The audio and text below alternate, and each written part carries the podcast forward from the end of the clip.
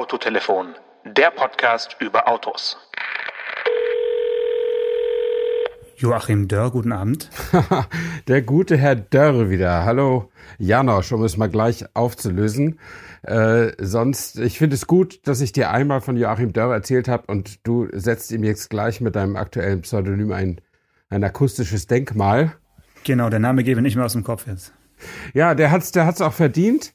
Äh, der Mann ist bei Audi äh, und ist zurzeit der, der Leiter der Elektromotorenkonstruktion. Und den okay. habe ich in der vergangenen Woche kennengelernt, als ich den Audi e-tron, das elektrisch angetriebene SUV, äh, Test gefahren habe. Ähm, das ist so ein Termin, über den würde ich sowieso ganz gerne mit dir reden, weil da habe ich jetzt wirklich schon viel davon gehört. Mhm. Äh, da bist du ein bisschen weiter weggeflogen. Ähm, Horn von Afrika, oder wo war die unterwegs? Abu Dhabi, um genau zu sein, ja. In, in, in den äh, auf Öl basierenden Emiraten äh, sozusagen war das. Ähm, ja, die, äh, da gibt es eine Stadt, eine künstlich aus dem Boden gestampfte Stadt seit einigen Jahren, die quasi das Weltzentrum der Nachhaltigkeit ist. Also da sitzt die internationale Agentur für nachhaltige Energienutzung oder so ähnlich in der Art. Und alle Häuser sind da total mit Son alles ist mit Sonnenenergie da betrieben und äh, und so weiter. Oder und so war fort. ich bei der Eröffnung? Ach, da ja. warst du mal, okay. Mas Masdar City Mas oder sowas? Masdar City, ja, genau. Also nicht, nicht, nicht, nicht wie Mazda, die, die Japaner sagen auch immer Mazda, sondern äh, Masdar, wirklich M-A-S-D-A-R geschrieben. Ja, und das ist äh, ganz in der Nähe vom Flughafen von Abu Dhabi und äh, ja, die haben da ja Platz in ihrer Wüste, da haben sie das da einfach mal, mal hingesetzt und äh, irgendwie hat Audi das für eine gute Idee gehalten, das Auto mit diesem Standort da zu verknüpfen und deswegen waren wir da. Okay, dann erzähl mal ganz kurz, bevor wir über das Auto sprechen ja. und über deine Erfahrung mit dem Wagen, bisschen noch was zu Mastar City. Wie ist da der Stand der Dinge? Weil als ich dort war, war so, ich würde sagen, ein Zehntel der geplanten Stadt war schon fertig gebaut. Ich erinnere mich noch an so ein bisschen organische Schattenspender, äh, die da so auch Fußwege ermöglichten, was ja sonst in, in der Gegend irgendwie einfach immer zu heiß ist, um da zu laufen. Ähm, es fuhren auch so ein paar Segways durch die Gegend und ja, es gab damals schon so Schnellladesäulen, irgendwie drei Stück zum, zum Zeigen. Und ähm, Mercedes ist damals mit der ersten Hybrid S-Klasse, glaube ich, da rumgefahren, so ah, als ja. Gag. Und hat da, hat da irgendeine Konferenz geschattelt. Das war der eigentliche Aufhänger dieser, dieser Reise damals. Mhm. Das war auch eine Konferenz für, für nachhaltige äh, Energie. Aber die Stadt war damals noch also weit davon entfernt, äh, fertig zu sein oder jemals als Stadt erkennbar zu sein? Ist es mittlerweile wirklich ein Stadtviertel oder ist es immer noch so ein bisschen ähm, ja so wie so ein Gewerbegebiet, was eher überschaubar ist von der Größe? Wie war dein Eindruck? Nee, es ist äh, also wenn ich das richtig gesehen habe auf der Karte, hat es eigentlich das geplante Gebiet äh, ausgereizt. Wenn man jetzt äh, was neu dazu bauen wollte, müsste man über eine Verkehrsader irgendwie nochmal rüberbauen. Und wenn ich das richtig behalten habe, sind da jetzt 40.000, 45.000 Leute ansässig ähm, und äh, auch einige tausend Arbeitsplätze.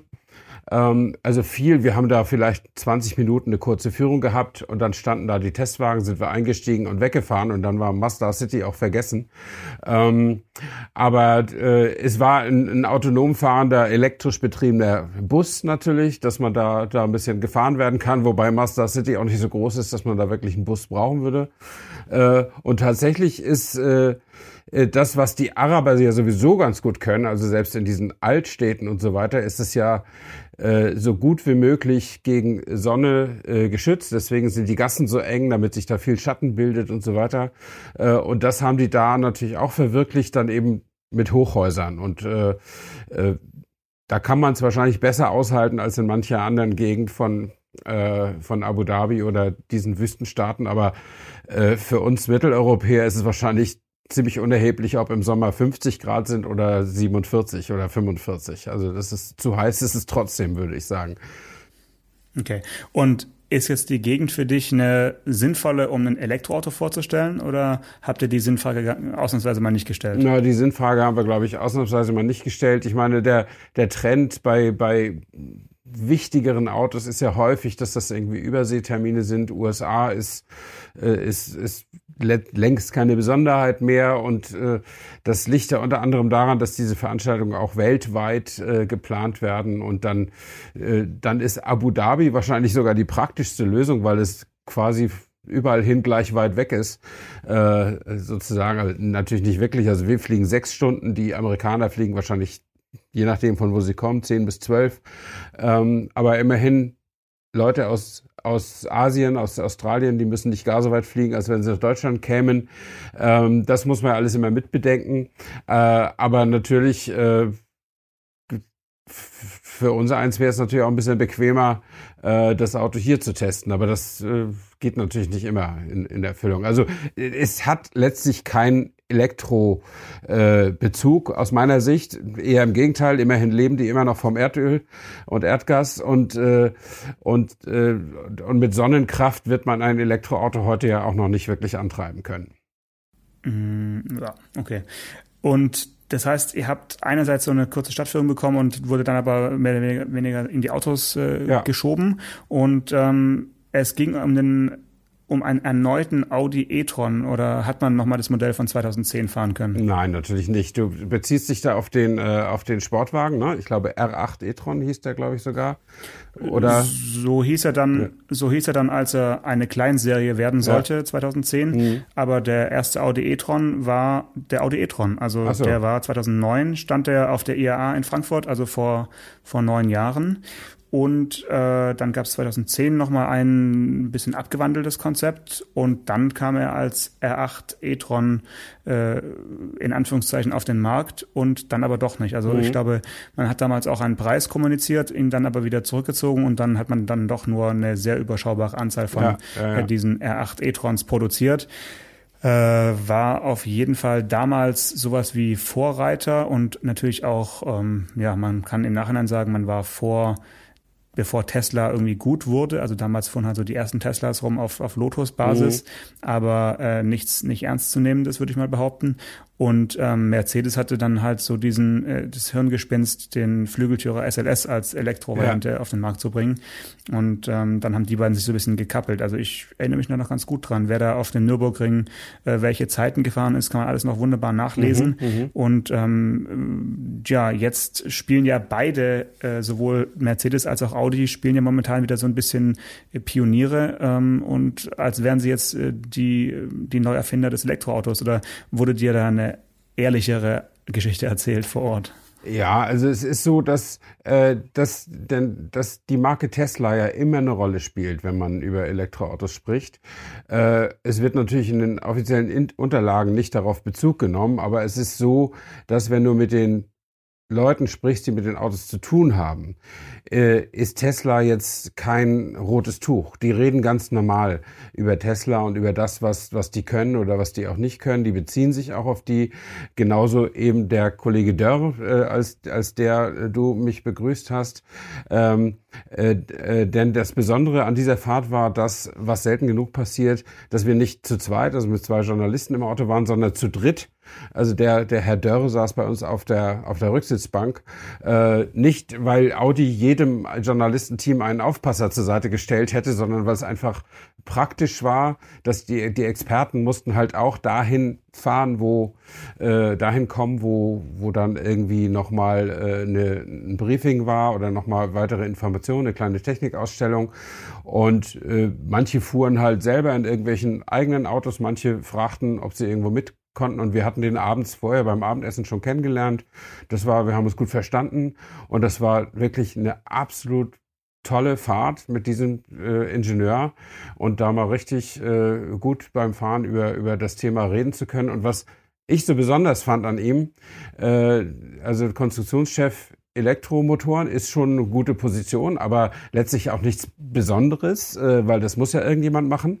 Ähm, aber der war bis vor vier Jahren noch einer der führenden Benzinmotorenentwickler in, äh, äh, bei Audi und er hat zum Beispiel den den äh, Motor mit dem, mit dem Kürzel EA888, Triple Eight, wie sie in Ingolstadt sagen, ähm, äh, maßgeblich mitentwickelt. Und das ist einer der meist eingesetzten Motoren im ganzen VW-Konzern, 1,8 oder auch 2,0 Liter TFSI äh, Benzin-Direkteinspritzer.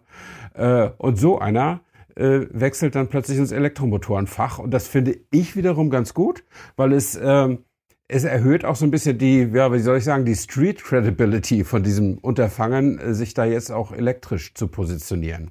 Ja, also wenn die Umschulung äh, aller Motorenwerker äh, auch so funktioniert, dann äh, ist die Automobilindustrie in Deutschland sozusagen gerettet, mhm. aber das ist ein anderes Thema. Es ist schon erstaunlich, dass äh, so ein Motorenguru, der da äh, irgendwie mit Ottomotoren sein Leben lang zugebracht hat, dann plötzlich Elektromotoren-Chefentwickler äh, wird. Äh, wobei ich mich jetzt auch nicht so gut auskenne bei Audi, inwieweit die die E-Motoren, die da, da drin haben, tatsächlich selbst entwickeln oder ob die einfach nur anpassen. Ich meine, die, ich kann mir nicht vorstellen, dass die selbst Elektromotoren bauen. Doch, gesagt. das tun die, genau, das tun die. Ähm, und er ist, auch, er ist auch nicht der Ent Entwicklungschef, sondern der Konstruktionschef. Das ist, glaube ich, noch ein kleiner Unterschied. Mhm. Ähm, mhm. Äh, wo sie das machen, weiß ich nicht keine Ahnung, wahrscheinlich in Ingolstadt, äh, nehme ich an. Aber äh, danach habe ich nicht gefragt. Da erwischte mich jetzt auf dem falschen Fuß, wo sie die, die Motoren äh, produzieren. Ähm, aber zumindest, also zumindest entwickeln sie sie selber. Ähm, wobei ich, äh, wobei ich ihn auch gefragt habe, dass ja, ich finde, das einen der interessanteren Aspekte an der Elektromobilität, dass sich äh, nach meinem Eindruck äh, Motoren, wenn jetzt wirklich alle Autos demnächst elektrisch angetrieben werden, äh, dass sich Motoren nicht mehr so sehr voneinander unterscheiden äh, bei einzelnen Herstellern oder auch zwischen einzelnen Baureihen, wie das heute ist. Also wenn du jetzt Du kannst ja mit 220 PS machen mit einem Vierzylinder, 2 Liter Doppelturbo, aber auch mit einem reinen mhm. Sechszylinder, 3 Liter Hubraum und Saugmotor. Und die mhm. klingen komplett anders, äh, die fühlen sich beim Fahren ganz komplett anders an. Wenn man sich also ein bisschen für Autos interessiert, merkt man, was man da unter dem Gaspedal hat. Und das ist bei Elektromotoren tatsächlich nicht so. Das hat mir der Herr Dörr auch äh, bestätigt. Also da sind mehr so die, die, die Anpassung ans Auto ist halt, äh, ist halt ein Unterschied, wie also diese, das Auto mit diesem gigantischen Anfahrtdrehmoment zurechtkommt, äh, dass das nicht einfach so hektisch losspringt, sondern einigermaßen zivilisiert losfährt, aber trotzdem Power hat und natürlich die ganzen Tricks, äh, die sie da zum Energiesparen haben, weil Energiesparen ist beim Elektroauto tatsächlich im Alltag so eine Art Selbstzweck, nicht unbedingt um günstige Werte zu haben. Das ist in manchen Autokategorien wahrscheinlich gar nicht so wichtig. Also so ein e-tron kostet mhm. auch 80.000 Euro. Da hat man auch ein bisschen Geld übrig für Energie, würde ich sagen. Aber es ist eben in Sachen Reichweite bei Elektroautos wichtig. Da zählt halt jeder Kilometer.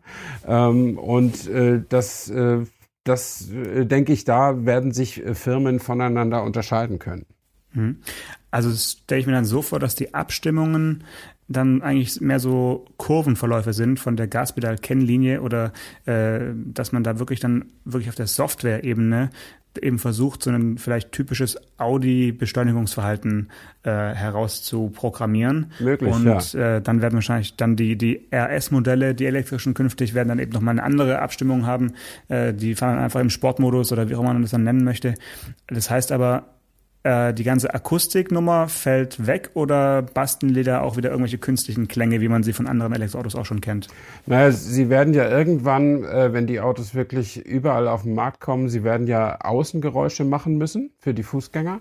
Ja. Ähm, das ist ja Welt. Und innen? Und innen hört sich der e-tron auch nicht anders an als die anderen Elektroautos, also irgendwie nach kleiner Straßenbahn, äh, so ein bisschen. Ähm, die haben sehr an der Aerodynamik gefeilt. Der hat also in der Tat sehr wenige Windgeräusche. Auch befördert dadurch, dass sie äh, wahlweise keine richtigen Rückspiegel mehr dran haben, sondern so ganz kleine Stummel, wo Kameras drin sind. Ähm, und dann mhm. guckst du halt so in die Türverkleidung, da hast du so einen Monitor, da kannst du dann sehen, was hinter sich dir, äh, was sich hinter dir abspielt. Bisschen gewöhnungsbedürftig, weil du halt den Blick senken musst, im Gegensatz zu äh, dem klassischen Rückspiegel.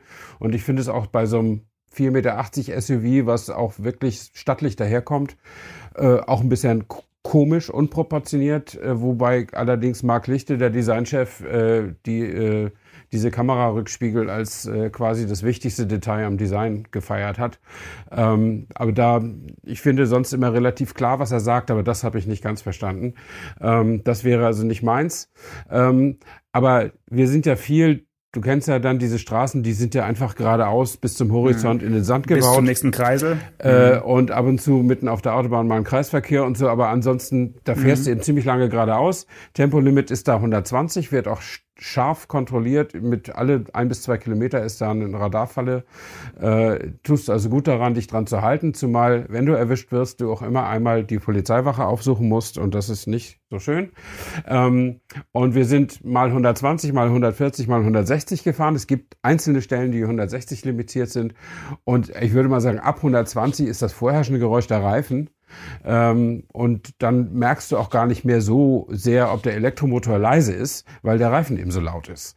Ne? Aber wenn du jetzt so im, im Stadttempo so rumrollst, dann ist natürlich ein Elektroauto unfassbar leise.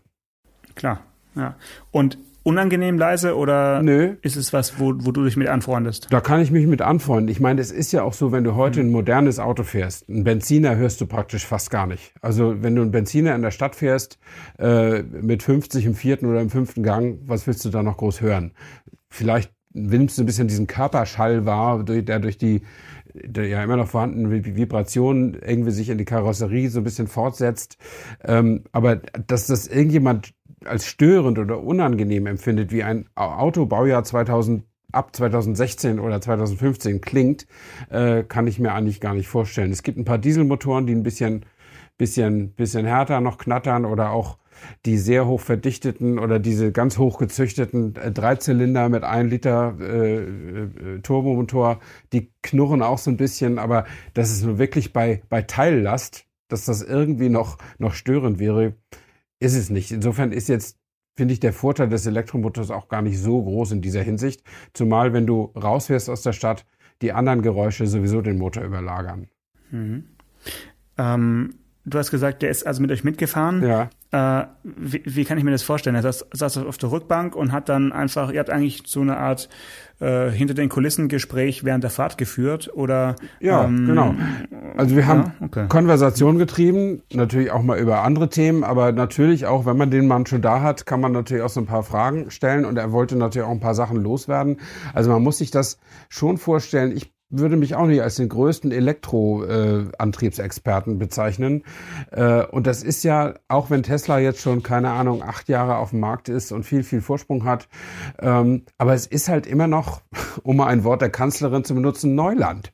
Äh, und äh, viele Journalisten verwechseln immer noch Kilowatt und Kilowattstunden und die Ingenieure reden sich den Mund fusselig, um uns auf ein bisschen Wissensstand zu bringen. Und das ist einfach, das waren einfach interessante interessante Details. Also zum Beispiel hat dieser, hat, hat, hat der Akkupack, der da in dem Boden des Autos untergebracht ist und der 700 Kilo wiegt, nicht ganz, aber ungefähr 700 Kilo, der hat 95 Kilowattstunden Kapazität. Das ist schon ganz stattlich. Mhm. Damit hat er eine WLTP-Normreichweite von jenseits 400 Kilometer. Die genaue Zahl haben sie noch nicht. Ähm, Okay. Und bei unserer Fahrt, so immer so normal Autobahn 120, 140 mal 100, sind wir so um 300 Kilometer gekommen. Ähm, und äh, dieser, der Energieinhalt von 95 Kilowattstunden, das entspricht dem Energieinhalt von 11 Litern Superbenzin.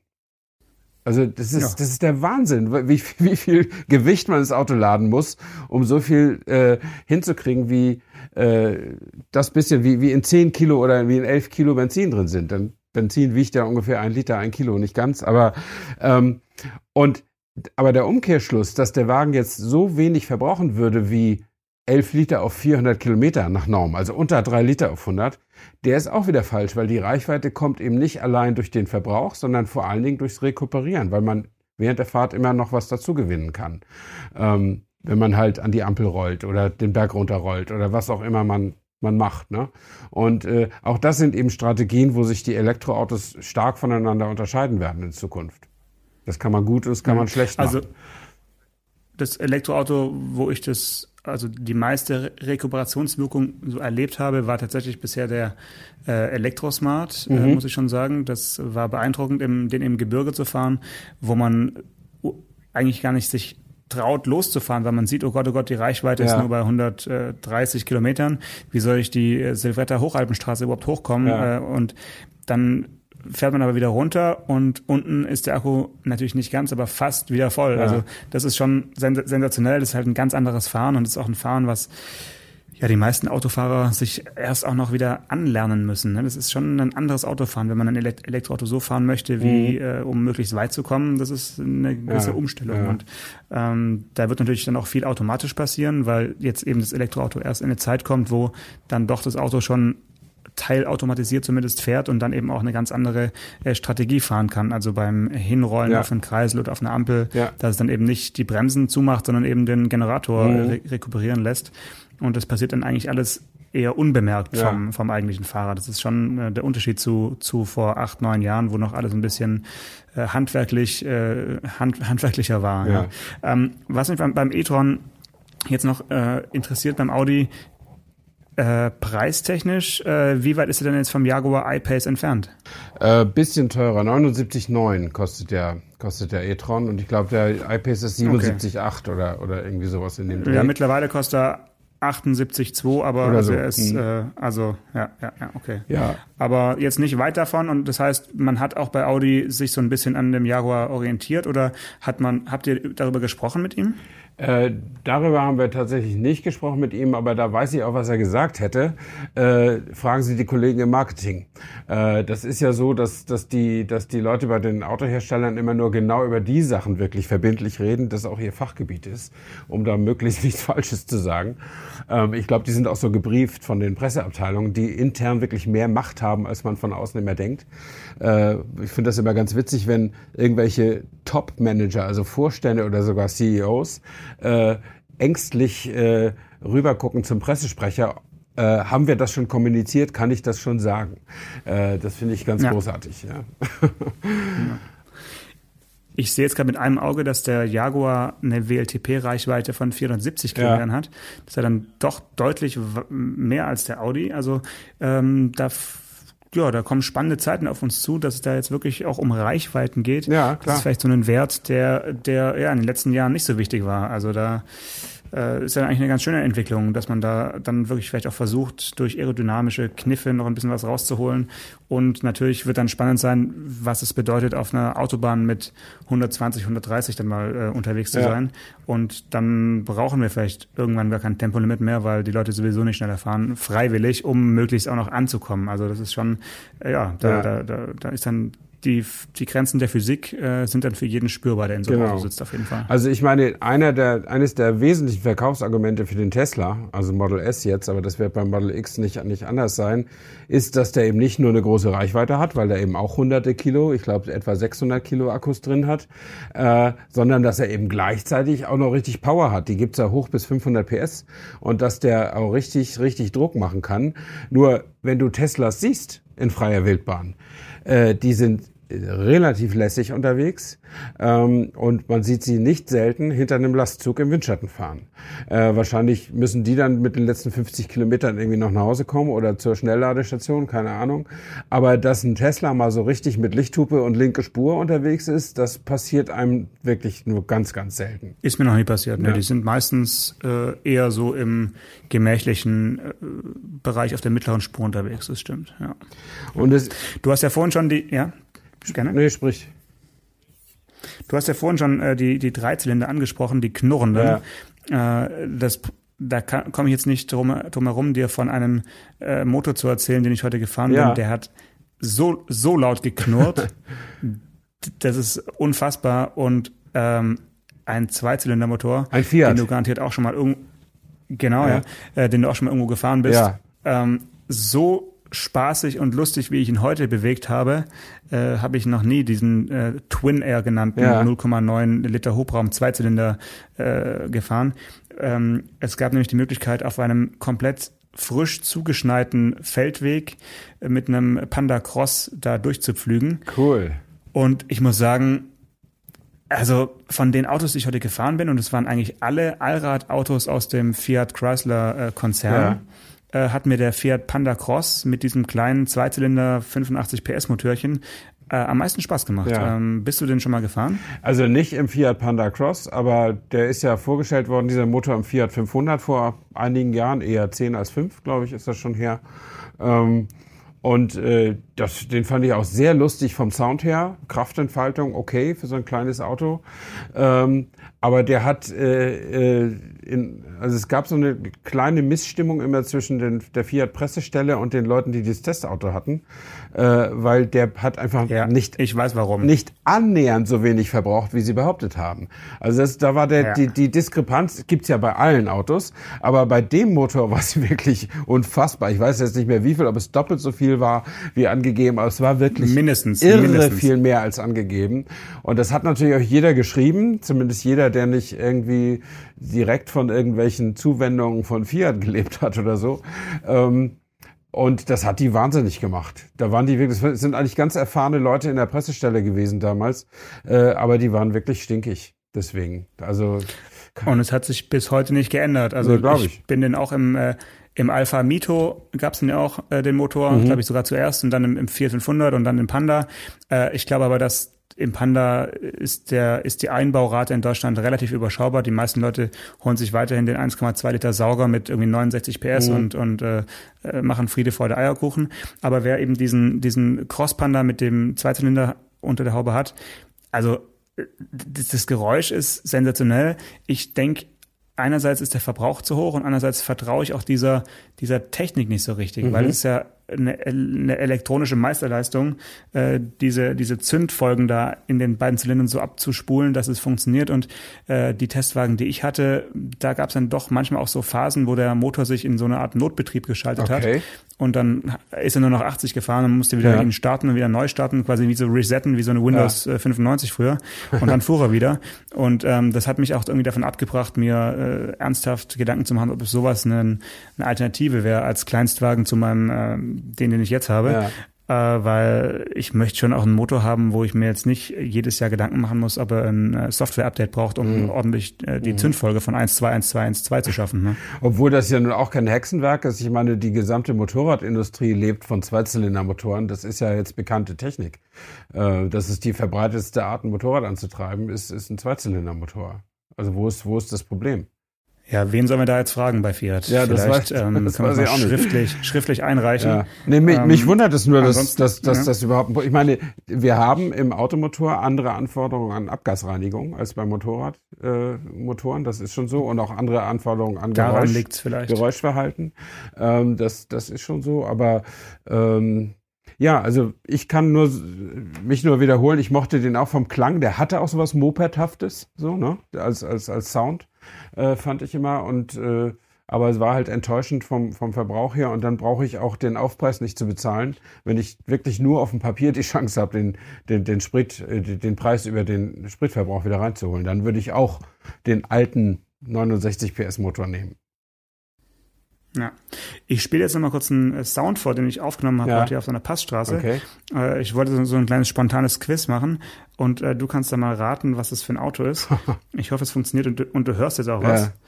Ähm, und dann sehen wir weiter. Kleinen Moment. Mhm.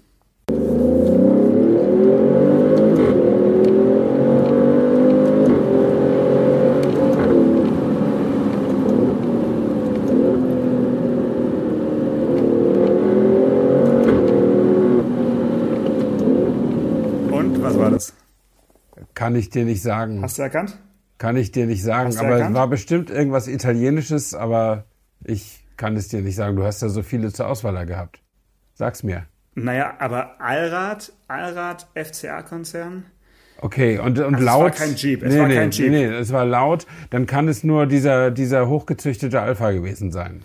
Genau, Quadrofolio äh, und im wenn man, der hat ja diesen, diesen Drehschalter DNA, wo man so verschiedene Fahrprogramme einschalten kann. Mhm. Und wenn man dann noch eins weiterschaltet, ist es im sogenannten Race-Modus. Ja, okay. Was auch immer das bedeuten soll. Hierzulande in Österreich muss man damit wirklich vorsichtig unterwegs sein. Ja, ja. Aber dann hört er sich einfach, du, du drehst einmal an dem Ding und dann hört er sich einfach sofort an wie ein anderes Auto. Also sonst ist der recht äh, Ja. zahm, würde ich sagen, in der Geräuschentwicklung.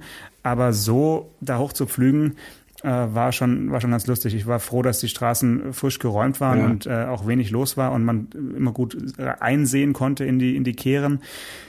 Ja, das war dann sozusagen das Gegenteil vom, vom Panda. Ja. Und ähm, das, das Schöne an dem heutigen Tag war wirklich, dass man diese, diese ganze Bandbreite fahren konnte nacheinander. Also so, so ein Panda kostet ja mit ein bisschen Ausstattung äh, so ja, knapp 20.000 und der Alfa Romeo, deswegen bin ich drauf gekommen, ihn den nochmal vorzuführen, der liegt ja preislich, äh, so wie ich ihn gefahren bin, jetzt bei, bei 96.000 Euro. Äh, wow. Und wir hatten ja neulich die Diskussion, was ist Premium und was ist Möchtegern ja, Premium. Stimmt. Und äh, ich bin jetzt zum ersten Mal in, in diesem Alpha Stelvio äh, in dieser Top-Variante gefahren mhm. und wenn man da einsteigt und so, das ist genau das, was ich mit Möchtegern Premium meine. Ja. Ähm, pre preislich 100% Premiumpreis, mhm. ja, weil knapp 100.000 Euro ist ja schon eine Menge Geld ja, für so ein, äh, sag ich mal, Mittel, Mittelklasse-SUV mit, mit einem starken Motor. Ja. Und innen drin äh, sehr viel Leder. Und dann hast du da so eine zweifarbige Kontrastnaht auf der Armaturentafel in äh, grün, grün und weiß. Mhm. Und ich sag mal, die wäre bei jedem anderen Hersteller, wäre die einfach mal in der Qualitätskontrolle garantiert nochmal nach hinten gestellt worden ja, und sagen, ja. komm, das nehmen wir nochmal neu. bei Alpha ist halt einfach, da läuft er halt so durch. Also mhm. ich habe kein Foto gemacht, weil ich fand es dann irgendwie ein bisschen unseriös, mich an den Kontrastnähten aufzuhängen. Aber dir kann ich ja erzählen, wir sind ja unter uns. Ja. Also die sind wirklich nicht parallel gewesen, ja. sondern eher so individuell, wie so ein bisschen, bisschen Patch, Patchwork-artig, aber nicht bewusst Patchwork-artig ja. oder nicht ab, also nicht absichtlich. Ähm, ja, aber trotzdem, äh, wenn du mich jetzt für die, für die Wahl stellen würdest, welches Auto ich nehmen würde, äh, fünf Panda Cross oder ein Alfa Romeo Stelvio, würde ich mir lieber die fünf Pandas nehmen. Okay, gesagt. alles klar. Also ich würde den, den Alfa Stelvio äh, wirklich zumindest gerne mal fahren. Also ich habe zu, zu den Alphas nicht so ein, so ein Draht und bin da, ich bin diesen 510 PS Motor, den es ja auch in, in der Giulia gibt, oder in dem Julia, wie es korrekter eigentlich heißt. Die Julia, äh, nee, die Julia. Man sagt die Julia. Ja, aber der, man sagt der Golf, ja. dann sagt man auch der Julia. Aber ist ja auch egal. Nein, nein, nein, ähm, nein, nein, nein, nein, Die, ähm, äh, die, das müssen wir ausdiskutieren. Die Julia. ja, aber ich sag's schon deshalb der, weil die Leute sich da so, so drüber aufregen. Aber du sagst ja nicht der S-Klasse. Nee, die Klasse ist ja auch ein deutsches Wort. Aber ein Auto ist eben normalerweise. Ja, Julia männlich, ist auch ne? ein aber wir kommen da sicher auf keinen grünen Sagst Zweig. du auch der Corvette? Äh, ja, da, da hast du mich wahrscheinlich. Ah. Aber ah. da könnte ich sagen, ah. das ist die Corvette ist doch sowas, so ein, so ein militärisches äh, Boot, oder? Und sagst du auch, sagst du auch der Ente? Der Ente sagst du auch, oder? nee, also Spitznamen gelten nicht. Also können wir jetzt mal weiter im Text kommen. Ja, ähm, okay. Also ich würde diesen Motor wirklich gerne mal, diesen 510 PS Motor, ich fand, das war schon ein tolles Statement, dass der mal eben irgendwie 100 PS mehr rausgehauen hat als ein BMW M3 oder, oder so. Äh, das, das fand ich irgendwie schon klasse. Aber ich war eigentlich immer der hatte immer so das Klischee, ein Vorurteil äh, im Kopf, dass das irgendwie dann im Detail dann auch wieder immer so ein bisschen hapert. Und das höre ich auch von, von vielen Kollegen, die den Wagen schon gefahren sind. Aber manche Menschen lieben das ja heiß und innig, dass es nicht ganz so klinisch perfekt ist wie so ein Audi zum Beispiel, äh, der sich ja wirklich, in, egal ob du ein A1 fährst oder ein e-tron oder ein R8 oder was weiß ich, da gibt sich ja kein Auto irgendwie qualitätsmäßig auch nur irgendeine Blöße. Ähm, und äh, das kann schon auch mal ganz charmant sein, aber ich finde eben auch, wenn man 100.000 Euro ausgegeben hat, da kriegst du ja auch schon einen schicken GLE für oder sowas von Mercedes. Also so ist es ja nicht. Ne? Vielleicht hat er dann keine 500 PS, aber da kriegst du schon ziemlich, ziemlich coole Autos für das, für das Geld. Und dann, dann müssen eben auch die Nebengeräusche irgendwie stimmen, finde ich. Nicht nur der, der Grundcharakter des Autos. Aber ähm, das, das ist eben deren Philosophie. Vielleicht können die es auch nicht besser. Kann ja auch sein. Also Alpha war ja all die Jahre nicht so in der Lage, wirtschaftlich so viel zu investieren in, in richtig tolle neue Ausrüstung, so in den Werken und so. Das muss sich ja alles refinanzieren lassen durch den Autoverkauf. Da muss man sicher Abstriche machen. Ähm, aber ist halt so. Was, was ich am Stelvio noch wieder toll finde, äh, ich wusste das bis vor wenigen Wochen nicht, das ist das Wort für Stilfser Joch. Das ist dieser Natürlich. Wahnsinnspass da. Äh, den bin ich, äh, und ich, war, ich weiß das erst, seitdem ich das Stilfser Joch einmal hochgefahren bin vor einigen Wochen. Und dann hast du den, den Wegweiser gesehen und dachtest, äh, Stelvio. der, der heißt ja wie, der heißt ja wie ein Alpha. Ja, nee, also so schlau war ich dann doch, dass ich dachte, Hat dass Alpha, der hat Alpha gekauft. dass der Pass älter ist als das Auto. Aber äh, nee, das habe ich vorher nicht gewusst. Ich bin ja nicht so ein Wintersportler und so ein, so ein Alpen-Experte. Äh, Experte. ähm, sodass du meinst, du meinst Mountainbiker, ja? Ja, weder noch. Also äh, bin halt nicht so ein Bergfex und komm da, komm da nicht so oft hin. Ähm, aber das war, ich finde es immer toll, wenn man also auch im hohen Alter noch neue Erkenntnisse gewinnt, die andere schon seit zehn Jahrzehnten haben. Äh, äh, ist immer schön, wenn man da Lücken schließen kann. Ja. Aber das, das wäre doch mal ein Projekt für 2019, dass wir uns mal äh, darum bemühen, mit Alfa Romeo vielleicht mit äh, zwei Stelvien äh, das, äh, die Passstraße die, die, die Passstraße hochzufahren und dabei telefonieren und dabei eine Folge aufnehmen. Ja. Das könnte doch so ein Großprojekt für 2019 werden. Das- man, man muss ja träumen dürfen. Genau. Das Jahr neigt sich dem Ende zu. Wir werden äh, nächste Woche nochmal eine Folge machen natürlich Ja. für unsere äh, Hörer kurz vor Weihnachten. Aber so ein bisschen träumen dürfen für nächstes Jahr. Also da würde ich mich mal drum bemühen. wenn du Alles möchtest. klar. Ja, du rufst bei Alpha an, machst die Autos klar und dann fahren wir dahin. Gute Idee. Alles klar.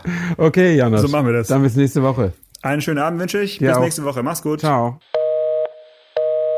Autotelefon, der Podcast über Autos. Mit Stefan Anker und Paul Janosch Ersing.